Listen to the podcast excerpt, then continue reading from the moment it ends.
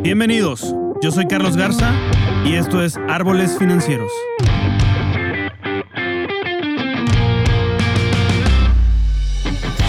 Este es un podcast dedicado al mundo de las finanzas, economía, liderazgo y vida, donde en cada episodio vamos a explorar los cambios que nos llevan a una paz financiera, así como las herramientas de inversión que podemos usar para hacer crecer nuestro patrimonio y lograr la libertad financiera. Todo esto visto desde una manera sencilla, práctica y aplicable a tu vida diaria. Quédate bajo la sombra del árbol financiero. Hola, ¿qué tal amigos? Gracias otra vez por estar escuchando Árboles Financieros. Hoy tenemos una excelente conversación con Lizzy Valencia, colaboradora ya del podcast eh, desde hace algunos meses, un par de meses de que empezó todo esto de la pandemia y el COVID. Y la verdad nos trae temas muy, muy interesantes y hoy vamos a hablar acerca de finanzas y matrimonio, finanzas en pareja. Vamos a ir a cosas un poco más específicas y ya temas un poco más adentrados en detalles. Tengo otra entrevista con Brenda y Oscar ahí en la primera parte del, podcast donde hablamos de finanzas en parejas y algo un poco más eh, menos técnico. Ahora vamos a hablar un poco más cosas de técnicas. Pero bueno, te pido que me sigas en mis redes sociales en arroba soy Carlos Garza-bajo. Ahí vas a tener información, videos y mucha información de valor acerca de finanzas y otras cosas, liderazgo. Así es que pues te dejo con esta gran entrevista con Lisi Valencia hablando de finanzas y matrimonio.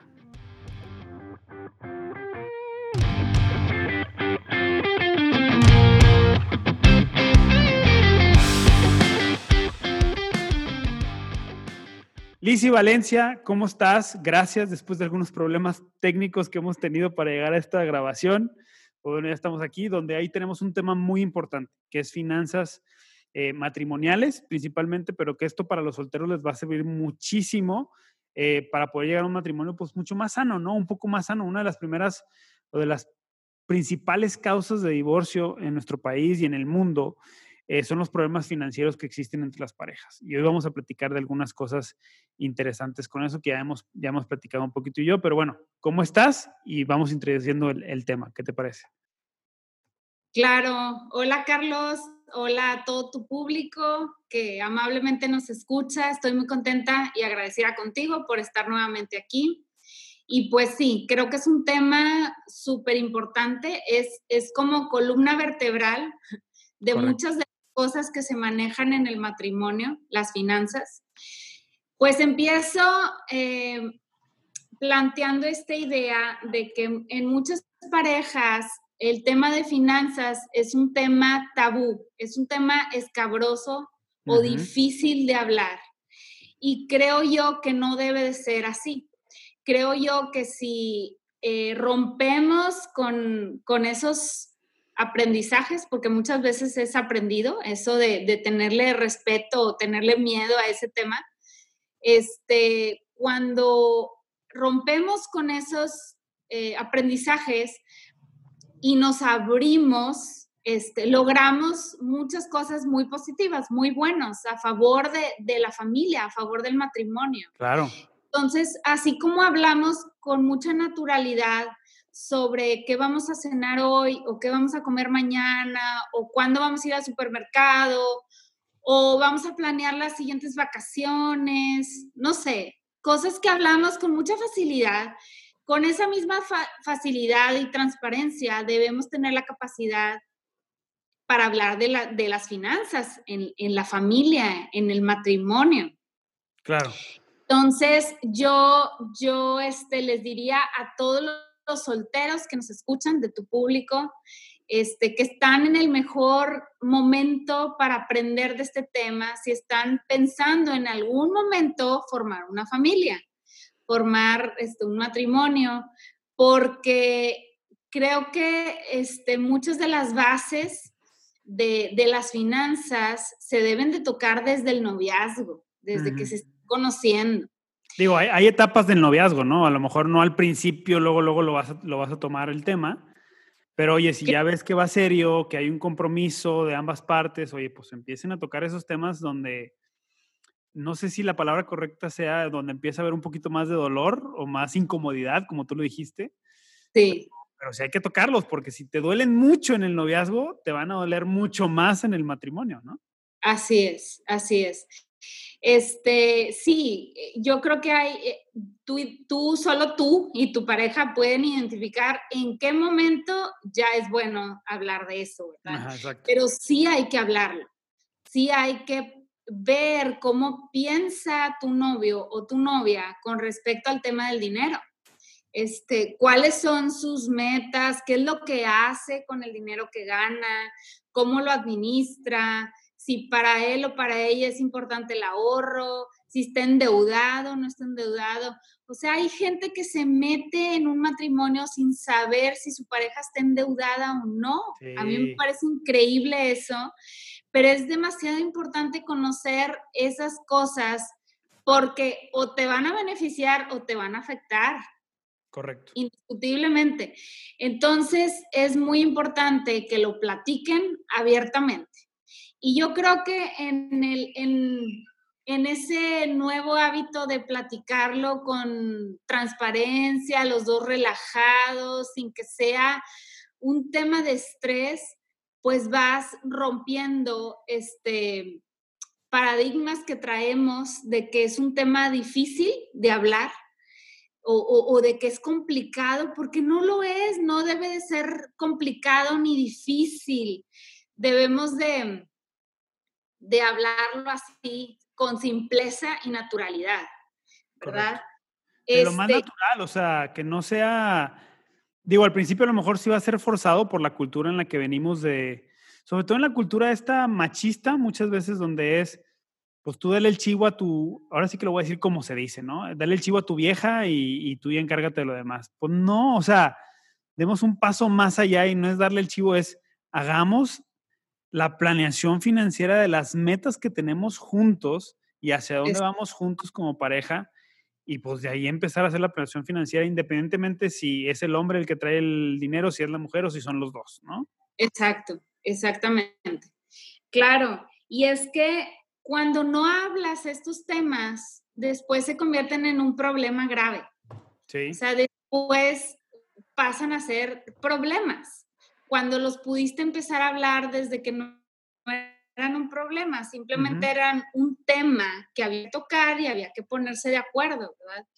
Entonces, el tema del dinero involucra muchas cosas, involucra emociones, involucra sueños, involucra planes.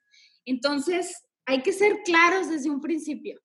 Ahora, si alguien de tu público nos está escuchando y ya tiene 10 años de casados y no tienes esa apertura con, con tu esposo, con tu esposa, nunca es tarde para empezar. Realmente es posible romper hábitos viejos que traemos este, a consecuencia de haber crecido en una pues en una generación en donde se nos dio muy poca educación financiera, si no es que ninguna. Claro. Entonces, mucho tiene que ver el hecho de cómo desde niño, cómo viste tú el dinero, cómo empezaste tú a, a relacionarte con el dinero, cómo veías a tus papás tratar los temas del dinero, porque estoy segura que hay gente que nos escucha que, en su casa nadie hablaba del dinero, o sea, a lo mejor el papá tomaba todas las decisiones, incluso administraba y nada más le daba una parte a, la esposa.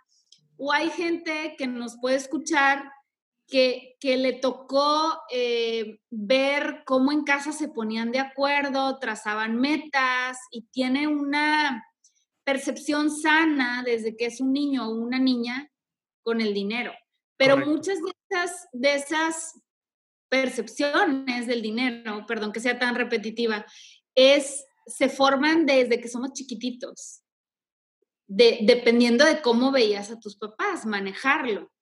Entonces, este, de pronto hay gente que le tiene miedo a hablar por, porque el papá a lo mejor estaba súper endeudado y gracias a, a ese tema, este, el papá llegaba de malas o se ponía a tomar para olvidarse de los problemas económicos. Yo no sé a qué lo ligues, pero es posible como que borrón y cuenta nueva. Voy a reaprender, voy a crear nuevos hábitos para ahora con mi familia, con mi, en mi matrimonio, esto va a ser un tema tan abierto como hablamos de la comida, ¿verdad? Que tal vez cree conflictos, ¿verdad? Porque como para decidir, oye, si a mí se me antoja una hamburguesa y a ti se te antoja una pizza, pues llegan a un acuerdo. Aquí también, ¿no? O sea, no quiere decir que, ay, ya porque abras la comunicación va a estar súper bien todo. No, no, no. Probablemente surjan problemas cuando, no probablemente, van a surgir problemas cuando abras la comunicación. Y ahí está el meollo del asunto de que eh, me encanta porque es una gran terapia esto de, de, las finanzas, porque te empieza a conocer de otra manera, ¿no? Con la pareja y decir, ah, caray, esto no conocía de ti y esto y esto y el otro, y te empieza a conocer mucho mejor. Por eso a mí me, encanta esto, porque empieza a conocer mejor a tu pareja, empieza a conocer los objetivos que tienen y, y eso. Te voy a dar nada más algo que, que quiero añadir a lo que estás diciendo. Eh, como yo empecé con mi esposa, porque nosotros empezamos a hablar de dinero ya casados. O sea, error, ¿no? Entonces, este, pero bueno, ya lo, ya lo hacemos. Pero una de las cosas que lo, que lo que empezamos es a definir, nos sentamos y le dije, escribe todo, todas las metas y todos los sueños que tengas tú. Y luego yo los escribí aparte. Y lo que hicimos fue conjuntarlos y ver qué es lo que tenemos en común y trabajar primero con eso. Claro, qué padre. Entonces, estuvo padrísimo porque ahora sí, oye, lo que tenemos en común vamos a trabajarlo y vamos a, a priorizarlo. Y lo demás, ya que lleguemos a ese tipo de metas, lo vamos viendo y lo vamos metiendo de otras formas. Sí. Entonces, y nos ayudó mucho a poder definir pues, las metas más fáciles y a poder hablarlo un poquito. Nos cuesta todavía, no te estoy diciendo que ya es el wow, la super conversación, porque seguimos queriendo ciertas cosas, ¿no? Pero, pero entiendes, te entiendes mejor la situación de la familia cuando hay transparencia. Es mucho Exactamente.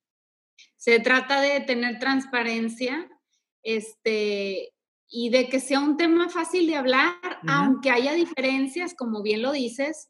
Es bien raro que una pareja se ponga de acuerdo a la primera y tengan los mismos, somos mundos diferentes, venimos de culturas a veces diferentes, este, donde a lo mejor en casa de, del hombre fue un tema difícil, pero en casa de la mujer fue un tema sencillo de tratar o al revés.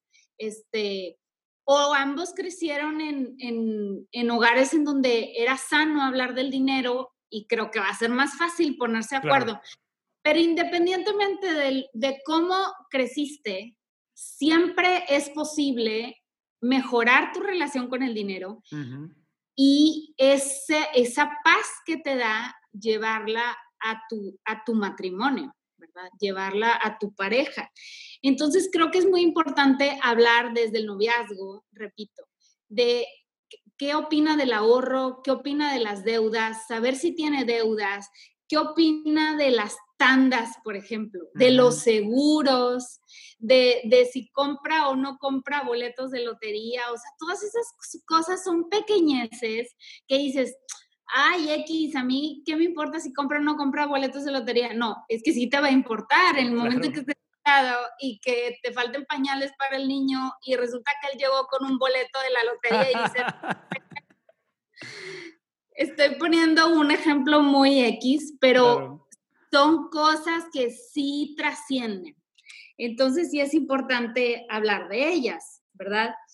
Este, y cosas que generan conflicto en algún momento. O sea, si no se habla, generan conflicto y todos tenemos que, no sé cuál sea la palabra, a veces usamos una palabra muy, no sé, pero a veces tienes que morir a algunas cosas o tienes que dejar unas cosas a un lado. No nada más tú, o sea, la pareja también, tienes que dejar uno y otro, dejar cosas a un lado, priorizar las cosas y decir, bueno, si el boleto de lotería no es importante porque tienes 10 años comprándolo y nunca te lo has ganado, pues, y lo más probable es que no te lo ganes, o sea, pues déjalo a un lado, o sea, hay cosas más importantes. Exacto. como dices tú, o sea, es un ejemplo muy vago, pero así vienen otras cosas como el cuate que le encantan los coches y le mete dinero a, a los rines a esto. A ver, espérame, ¿es realmente importante eso? Sí. ¿No? Entonces, y estoy hablando por parte de hombre, la mujer ya tendrá sus propias, sus propias cosas. Claro. Pero sí es importante platicarlo y definir prioridades. Lo que pasa es que tenemos que entender que cada persona tiene una relación muy distinta con el dinero. Entonces, cuando intentamos hacer vida en común, pues tenemos que buscar un bien común En, ideas financieras y en, y en ideas de administración y demás. Ahora, algo muy importante es cuando la pareja ya está casada, vienen cambios que son decisivos para replantear nuestras finanzas.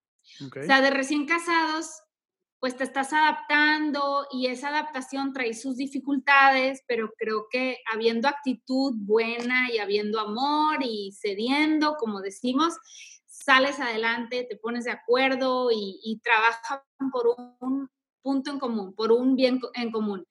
Pero cuando hay etapas en donde el matrimonio va cambiando, por ejemplo, cuando llegan los hijos, cambia y hay que replantearse ciertas cosas que a lo mejor no te habías puesto a pensar antes de tener hijos. O sea, por ejemplo, en mi caso, mi esposo y yo nunca hablamos de tener un seguro de vida hasta que llegaron los hijos, porque ya tus, tus, tus, ¿cómo se puede decir? Tu percepción de la vida es totalmente otra. Cuando te conviertes en, papá o en mamá, este, ya sabes que eres responsable por otra persona y qué va a pasar si tú te mueres. Entonces empiezan a haber otro tipo de conversaciones que son buenos. O sea, yo creo que no es ponerse de acuerdo una sola vez en la vida y, ya para siempre así lo dejaste. No, es un tema continuo que hay que estarse replanteando cuando llegan los hijos o cuando entran a la universidad o, por ejemplo, si hay cambios drásticos de, sueldos, este, que de repente te empezó a ir súper bien, ya sea él o a ella o a los dos, tienen que replantearse muchas cosas, en qué vamos a invertir, en qué, con qué vamos a hacer con este dinero, o cuando es lo contrario, cuando empieza a faltar el dinero, tienes que volver a hablar del tema, tienes que ajustar el presupuesto. Entonces, es un tema continuo. No es ponerte de acuerdo una sola vez y para siempre. Es una y otra y otra vez. Pero creo que es importante saber cuándo platicarlo. No es soltárselo de sopetón al esposo, lo ves que llega bombo del trabajo en la casa, que tuvo un mal día, pues no hables de eso, no, no saques el tema de que te falta para el súper o de que ya se va a vencer tal recibo y que no tienes. que, se rompió la ventana, el niño rompió la ventana y hay que reponerla y todo eso. Hay que saber en qué momento es bueno hablar de esto. Entonces, pues hay que este, parar las antenas y, ver, a ver, hay que hablar de esto cuando estamos muy bien los dos, cuando nos sentimos conectados, que no traemos roces, porque pues siendo sinceros, hay muchos días que vas a tener roces, ¿verdad? Con el esposo y, o la esposa. Y pues no es un buen momento para, para hablar de, de este tema. Entonces, hay que ser astutos y, ver cuándo sí se puede y cuándo no se puede y ponernos de acuerdo. Ok. Oye, Lizzy, ¿tú crees? Yo tengo mi propia... Hay, hay parejas en los dos trabajos. ¿Ahí me escuchas? A ver, no te... Ya, ya te escuché. Ahí va. ¿Tú crees que cuando los dos ganan, pongamos ese tipo de pareja, que ahorita nos vamos a meter en, este, en esta situación, cuando los, es más, ¿no? En cualquier tipo de, pareja, ya sea que gane uno, gane otro, los dos, y hablamos de la transparencia, que eso es definitivo, pero tú crees que sin importar quién gana más o gane menos, el dinero es de la familia, es del hogar, o sea, todo lo que se ingresa por parte de las dos partes, valga la redundancia, es del hogar y se puede disponer todos de eso, todos me refiero a papá y mamá o, a, los, a los esposos, a la pareja, o se manejan presupuestos diferentes de cada quien? ¿O cómo, cómo lo ves tú? Yo creo que no hay una fórmula correcta o una respuesta correcta a esta pregunta. Yo creo que cada familia es un mundo y, y, cada familia va a tomar la decisión en esa comunicación abierta y transparente, se van a sentar y se van a poner de acuerdo en qué creen los dos que sea lo mejor. Hay, parejas en donde cada uno tiene un presupuesto personal para gastos personales y tienen un presupuesto familiar, pues ahora sí que en común, ¿verdad? En donde involucra la casa, gastos de la casa, gastos de los hijos, y a lo mejor el presupuesto personal involucran gastos personales como gustos, ropa, este, algún... Pero fíjate, finalmente eso, a como yo lo veo, tú me puedas decir otra cosa, finalmente es el presupuesto de los dos es para una misma casa y es el presupuesto del lugar. Te pongo este, este, este caso, o vamos a poner varios casos, donde el ingreso de los dos alcanza para lo básico, no alcanza para vacaciones, no alcanza, oye, no importa quién gane más o quién gane menos, tienes que cubrir lo básico del hogar. Claro, claro. Entonces todo se va para el hogar. Pero también hay la situación, y de hecho lo he visto mucho, porque cuando sales de deudas este, y todo eso, lo platicamos antes de empezar esto, que, que nosotros estamos empezando con la parte de saber invertir, ¿no? Y la parte de empezar a, a, hacer que nuestro dinero trabaje para nosotros.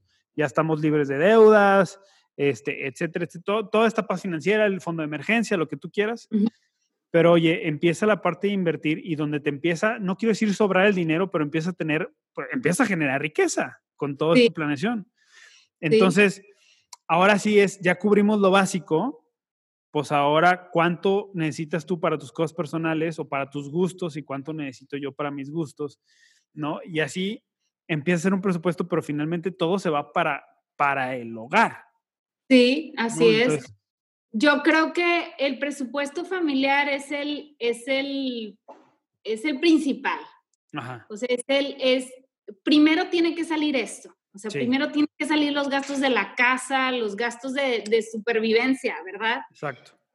Y después, si ya estás en una etapa, como dices tú, que también tienes algo para gustos personales, para un hobby, un deporte, un, un proyecto alterno que quieres hacer y que requiere de, un extra, y si tu pareja está de acuerdo, perfecto, adelante, no está mal. Claro. Pero estaría mal si le das prioridad a eso, a tus, tus mm, prioridades personales y no pagaste la luz y no pagaste el gas o, no, no, proveí, no proviste, ay, perdón, ¿cómo proveíste, por ahí, por ahí va.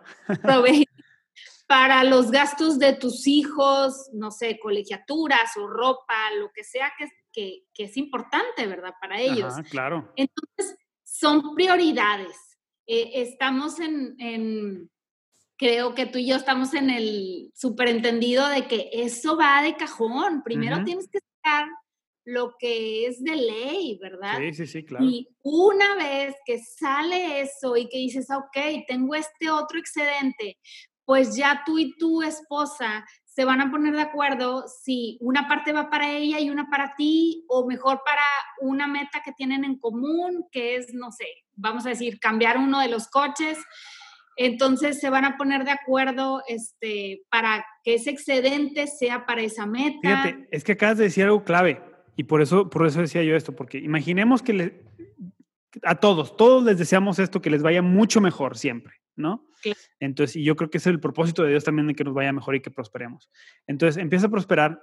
Y el caso donde cambias de, coche, ¿sí? Entonces, eh, tenías eh, tal coche y te cambias a una van, ¿no? Porque pues quieres tener un mejor coche.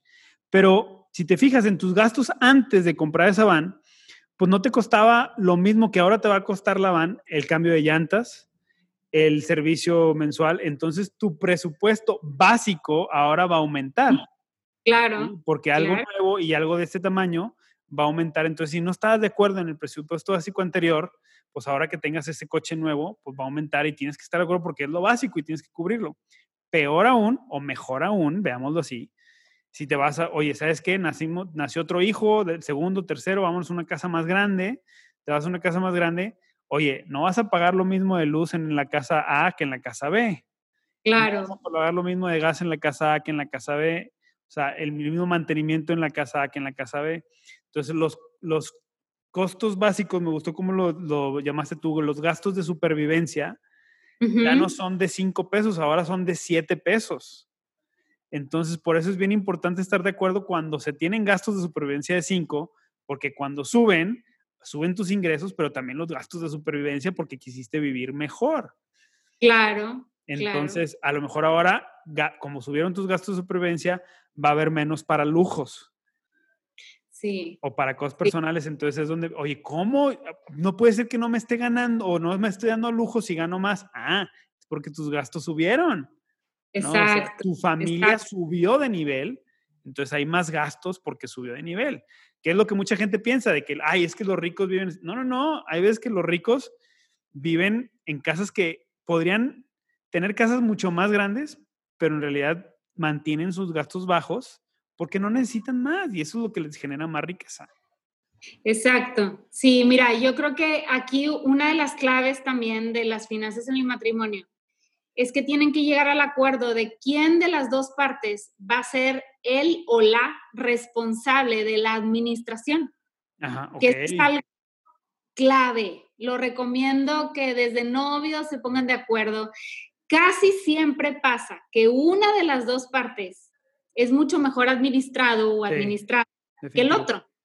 Entonces, yo creo que es importante ponerse de acuerdo desde un principio, porque de esa manera, este, me gustó el ejemplo que pusiste del cambio de, carro, de que si, si vas a comprar una van familiar, pues el cambio de llantas, el seguro mensual del carro va a ser caro, los mantenimientos, este, todo va a ser más caro, pero entonces el responsable o la responsable va a tener que comunicar esas cosas a la otra parte.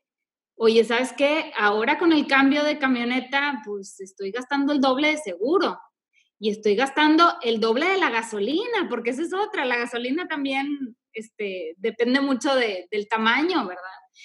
Y, así con todo, con todo lo que se decidan, este, hay que hablar no nada más de qué camioneta te gusta, no, es cuál nos gusta, pero considera esto, esto, esto, esto, nos va a costar más, este, cómo le vamos a hacer, si, si conviene. No es nada más considerar el precio de, de la nueva adquisición, es considerar el precio del mantenimiento que entra dentro de tu presupuesto mensual. Correcto. Entonces, pues, eh, pues es básico tener un responsable en, en las Ahora, aunque hay un responsable, siempre es una corresponsabilidad. O sea, es responsabilidad de los dos, los gastos y el patrimonio. No porque tú, Carlos, administres, tu esposa le va a dar rienda suelta a las tarjetas de crédito o de débito que tú le des. No, ella también tiene una responsabilidad por, por la sanidad y el bienestar de las finanzas.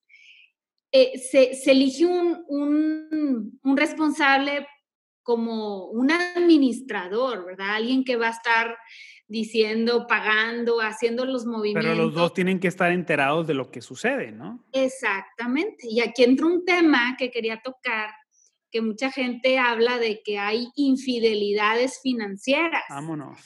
Este, pues ya sabemos lo que es una infidelidad y tratándose de infidelidades financieras es cuando una de las partes empieza a gastar en cosas que no le reporta a la otra persona. Este, llámese un hobby o un vicio, pues una adicción, algo incluso más fuerte que te da pena o te da culpabilidad reconocerlo ante tu pareja y entonces empiezas secretamente a disponer del dinero. A lo mejor antes le reportabas todo lo que ganabas a tu esposa o a tu esposo y ahora no. Ahora dices que ganas menos porque tú estás sustrayendo una parte para cubrir ese placer culpable o ese, vamos a llamarlo placer culpable. Ese tipo de movimientos trae problemas como cualquier otra infidelidad. Trae problemas porque ya no estás trabajando en una base de confianza. Ya no eres, eh, no estás siendo transparente. Ya estás escondiendo algo que por muy mínimo o por muy tonto que sea el gasto, el simple hecho de haberlo escondido, pues ya te hace de, delito, ¿verdad? De, de por ¿por qué me lo escondiste? ¿Por qué no me lo dijiste? Me lo hubieras dicho y no hubiera problema. Entonces, hay que evitar esas cosas. Digo... A ver, Lizzy, ¿crees que está el tema de la infidelidad financiera? Te lo digo, te lo pregunto ahora sí que como mujer, ¿sí? Así directamente. ¿Crees que el tema de la infidelidad financiera duele igual que una infidelidad con, en el caso de un hombre con una mujer, o sea, que tu esposo te engañe con otra mujer o, que tu mujer te engañe con otro hombre? Ay, creo que no. Eh, eh, no sé, no me esperaba la pregunta y respondiendo así rápidamente, creo que no. Creo que es más sanable. Sí, es más rápido, pero igual es una ruptura de confianza. Exacto, sí. Y esa ruptura de confianza no se debe de dar. Tenemos que trabajar día con día para mantener la relación totalmente confiable, porque ahí es donde hay prosperidad, ahí es donde florece la familia. Correcto. Pero si guardas cosas, si, si ya empieza a ver cómo sospechas, a ver, ¿por qué no me está, por qué no me está reportando? Este, yo tengo el caso de una pareja conocidos muy cercanos, en donde tristemente su matrimonio terminó en divorcio, pero cuando estaban casados, ella me decía, y empezaron los problemas, ella me decía, es que no tengo idea de cuánto gana. Y si yo le pregunto a él cuánto gana, se enoja mucho. Me dice que no me meta con su dinero.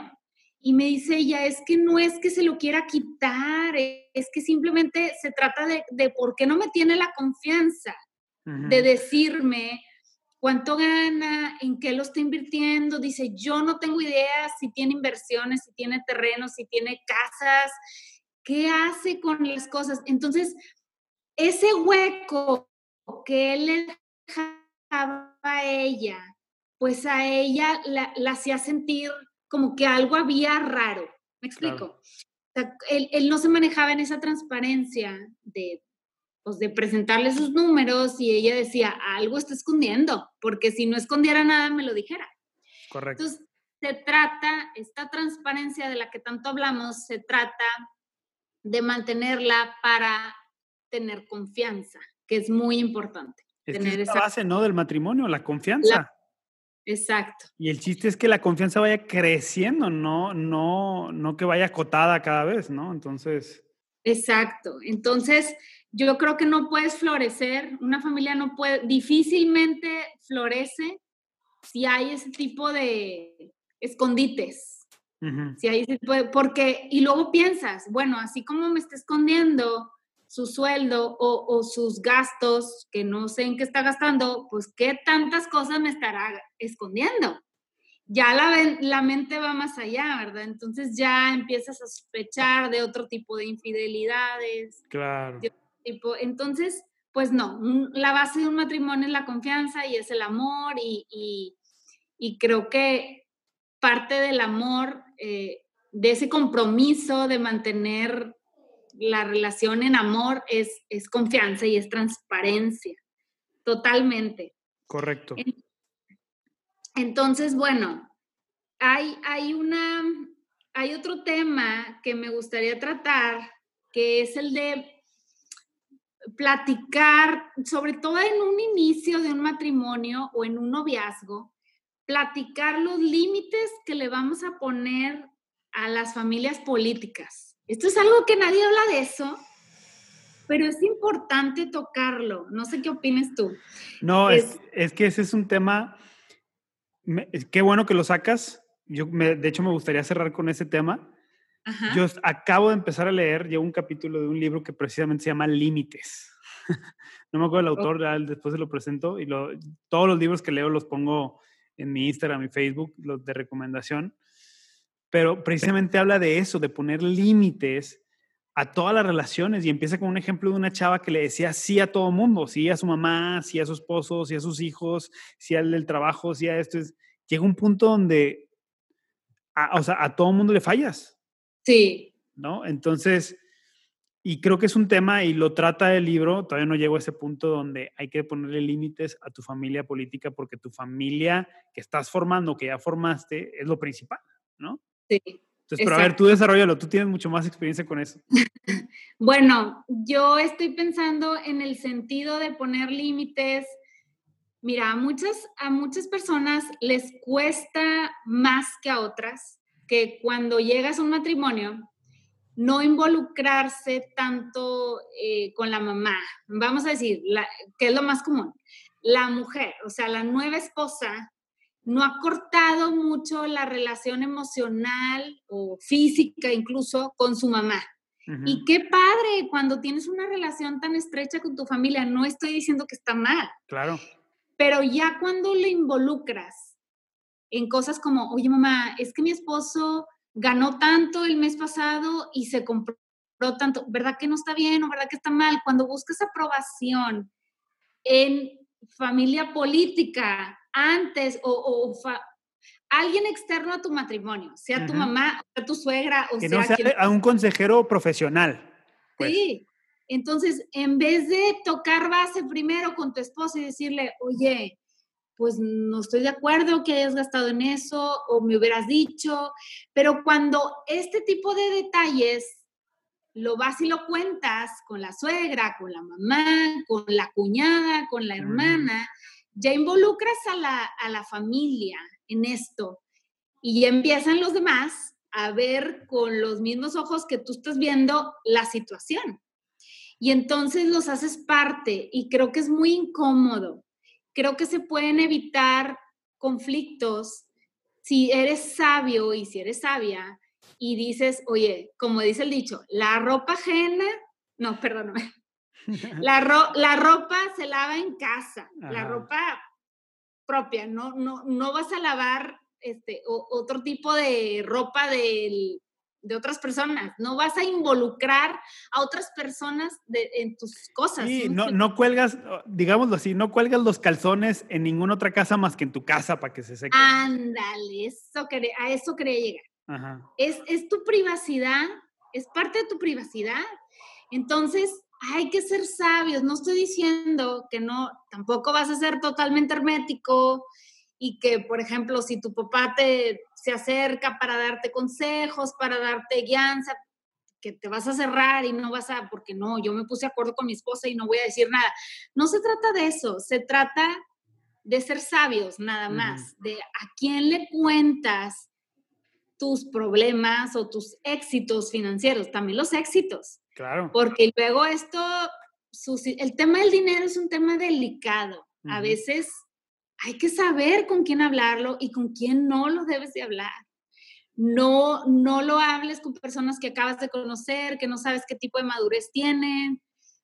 Ahora, si, si con la familia política tienes una relación así como que de pincitas, de, híjole, no estoy de acuerdo en muchas cosas, pues trata de involucrarlos lo menos posible en esto de las finanzas, porque puede llegar a ser otro punto eh, difícil en el matrimonio. Porque luego ya empiezan las cosas de, es que ¿por qué le contaste a tu mamá? O es que ¿por qué le dijiste a tu papá? Me molesta que me estén preguntando que qué hice con ese dinero. Ese tipo de cosas. Claro. Hay un dicho, hay un dicho que escuché por ahí, este, que, que dice, está fuerte, dice, a quien metes en tus finanzas, metes en tu cama. O sea, así de, oh. así de, de íntimo o así de fuerte puede llegar a ser este tema si no, si no sabes con quién hablarlo.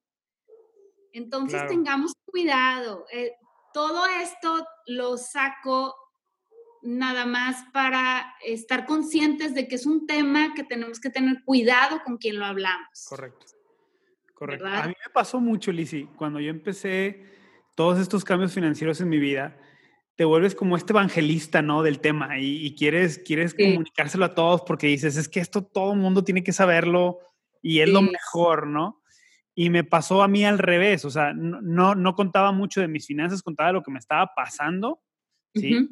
No daba datos, no daba números, etcétera, pero sí trataba de meter y de, y de, y de hacerle, tanto a familia política como amigos, es de que hazlo, hazlo, y los presionaba y a ver cuánto debes y cuánto ganas y y llegó un punto donde dije, estoy mal en lo que estoy haciendo, o sea, tengo que cambiar. Sí estoy muy emocionado, sí abrí el podcast, sí esto, pero me estoy metiendo en un punto, ahora sí que como dices, o sea, no me puedo meter a la cama de otro, o sea, de otros, pues, o sea, de, de, otras personas, que ellos, yo desde mi trinchera, esto es lo que sé y esto es lo que creo que funciona. Tú tienes la responsabilidad y cada quien tiene la responsabilidad de manejar su dinero como guste y de si se quiere informar y de si quiere tomar las decisiones que quiera tomar, ¿no? Aquí se presenta la información y cada quien hace lo que decide. Y esto lo estoy diciendo que me pasó a mí al revés, pero también supe y me di cuenta de que no puedo permitir que pase lo mismo en mi matrimonio, ¿sí? O sea, claro. no puedo permitir que nadie más entre, ni mis papás, ni mis suegros, ni, o sea, es tú y yo, esposa, esposo, es pareja. Y así como sentaron esas bases de, ¿sabes qué? Las decisiones las tomamos nosotros, nadie se va a meter, podemos pedir consejo, pero que eh, pedir consejo es muy distinto a que se estén metiendo, ¿verdad? Claro. Esos límites son saludables. No se sientan mal de establecer esos límites. No es que no los quieras, no es que los estés sacando fuera de tu vida. No, no, no, no, no. Son límites saludables e, a, favor o en pro de tu matrimonio, de tu, de tu relación sana, de tu familia. Creo que si la familia, a ver, quiero tocar un poquito las fibras. Creo que si la familia no lo entiende, es como lo estoy entendiendo ahorita, no sé si sea cierto o no, por eso te lo pregunto. Si la familia no lo entiende, creo que entonces la familia puede caer en manipulación. ¿Crees tú? Si se quieren meter a fuerza, aunque tú no se los aceptes, pues puede ser. Puede ser que el carácter del papá, del suegro, de la suegra. Y que no lo hagan de forma, de forma adrede, ¿no? Sino que, pues como quieren o finalmente como padres, pues quieres lo mejor para tus hijos o quieres así desde tu perspectiva, entonces tratas de meterte, pero puedes caer en manipulación sin, sin darte cuenta. Digo, también para los que son papás que nos están escuchando porque no escuchan cierto sector que, que ya tienen hijos casados, Ajá. pues saber que también tú tienes que poner el límite a tu hijo de que, oye, ¿sabes qué? Esto no me lo platiques. Esto es claro. tu esposa, ¿no? Y tú, y tu esposo y vean ustedes. Claro, es que depende, ¿no? De, hay personalidades muy dominantes que sin que, te, que tú les preguntes, ellos quieren meter su cuchara, pero así como es en las finanzas, es en todo. Entonces, a veces eso es inevitable pero hay que reaccionar sabiamente, hay que mantener las, las líneas de comunicación con los demás también abiertas, no puede ser así tan tajante, no te metas, pues no, hay que saber cómo hacerles entender, sabes que esta es decisión nuestra, pero no te sientas mal, te sigo amando y acepto tus consejos y acepto tu, tu guianza, ¿verdad? En amor. Entonces depende mucho de cómo te lo dicen y también depende mucho de tu reacción. Entonces ahí aplica la, personalidad y el tono de voz y muchas cosas. Pero ahorita hablaste algo que, quería tocar por último, acerca de la manipulación. Hablando de la pareja, de las finanzas en, en el matrimonio, muchas veces se da el caso que cuando una de las partes solo, solo uno trabaja, generalmente es el hombre, pero también hay casos en donde la mujer, después empieza a haber cierta manipulación por parte de esa persona, pues porque él o ella es el que provee y entonces quiere de alguna manera manipular. Claro. O sea, por, por, ponerte un ejemplo, como yo soy el que trabajo y yo soy el que traigo dinero a esta casa, yo voy a decidir a dónde vamos a ir de viaje, porque yo sé qué es lo que puedo gastar puedo comprar. Eh, y, y, pues no es así, siguen siendo una familia, entonces se trata de ponerse de acuerdo, este, que aunque él sea el que gane, oye, ¿cómo ves? ¿A dónde vamos? ¿Qué hacemos? Y, y, bueno, hay de manipulaciones a manipulaciones, hay gente que llega hasta, pues, a querer dominar otras áreas muy fuertes este, muy intensas, no me quiero meter en esos temas, pero a lo que, lo que quería resaltar es que no se trata de manipular con el dinero.